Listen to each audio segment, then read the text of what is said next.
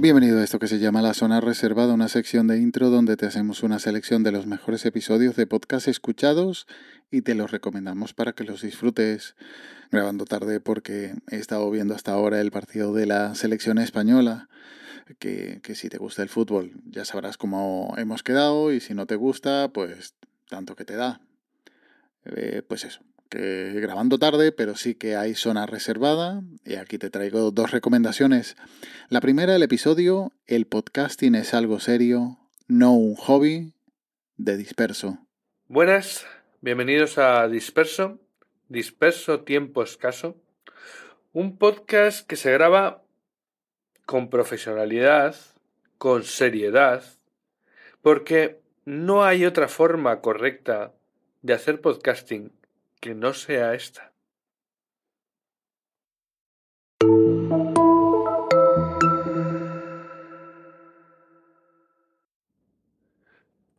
No sé cuántos de vosotros o vosotras peináis canas ya a estas alturas, pero si he de hacer caso a las, a las estadísticas del podcast, pues bueno, muchos habéis visto nacer Twitter.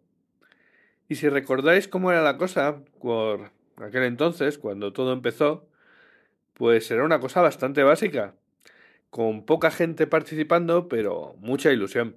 Interesante episodio de Roberto, Ruizán en Mastodon o Ciudadano IO en Twitter, reflexionando sobre la evolución del podcasting y cómo estos nuevos agentes del podcasting intentan minusvalorar o, en algún caso incluso despreciar el podcasting no comercial o no monetizador y tratando de inventar nombres para diferenciar ese buen podcasting de carné del podcasting clásico o del podcasting ciudadano. El podcasting se ha convertido en algo serio, no en un juego entre amigos. Donde antes había un señor de Murcia contándote sus cuitas con Apple y con otros cacharros, Ahora no, ahora tienes auténticos profesionales.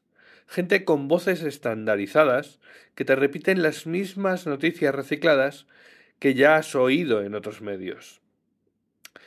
Donde antes había pod nights, o sea, reuniones de amigos para tomar unas cervezas y hablar de ese extraño hobby que tienen de grabarse solos discutiendo con un micrófono, ahora lo que hay son pod meetings, reuniones after work en donde poder discutir estrategias de monetización para tus podcasts y cómo podemos extraer dinero de tus oyentes, tu, tu comunidad. La segunda recomendación es el episodio 2x13, Periodismo de Guerra, de la Casa del Acantilado.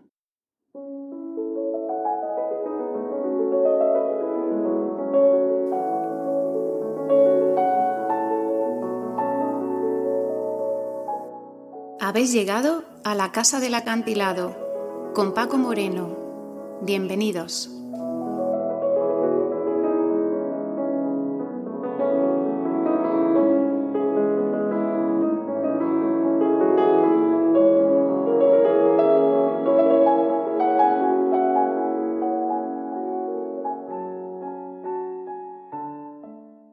Saludos, bienvenido. Pasa, pasa, siéntate.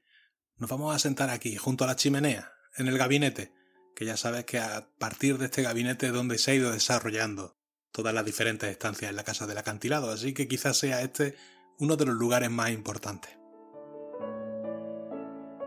En el grupo de Telegram de los últimos de Filipinas, t.m barra últimos Filipinas, Toño Martínez del podcast Perretes recomendaba esta semana este episodio y cogí la recomendación, lo he escuchado y me uno a ella en la recomendación.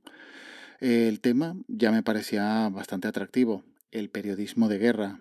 Y sí, hay que puntualizarlo porque tristemente es una profesión muy importante que se ha corrompido en parte hasta la saciedad.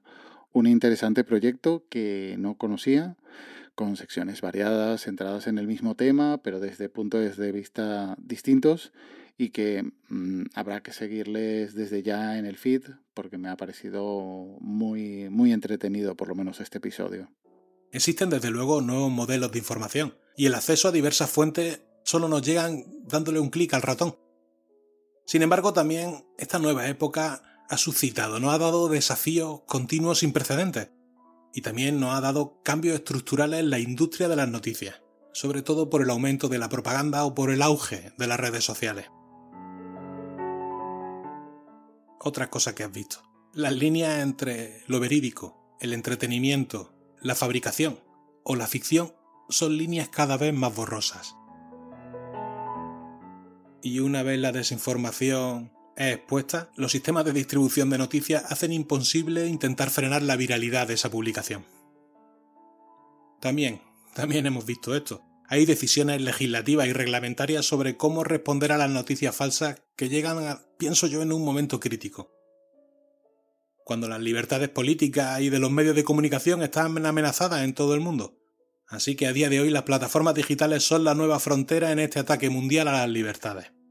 Como siempre el link está en las notas del audio junto al enlace al grupo de Telegram t.me barra zona reservada y ya nos emplazamos hasta la próxima semana en esta zona reservada de intro. Cuídate y un saludo.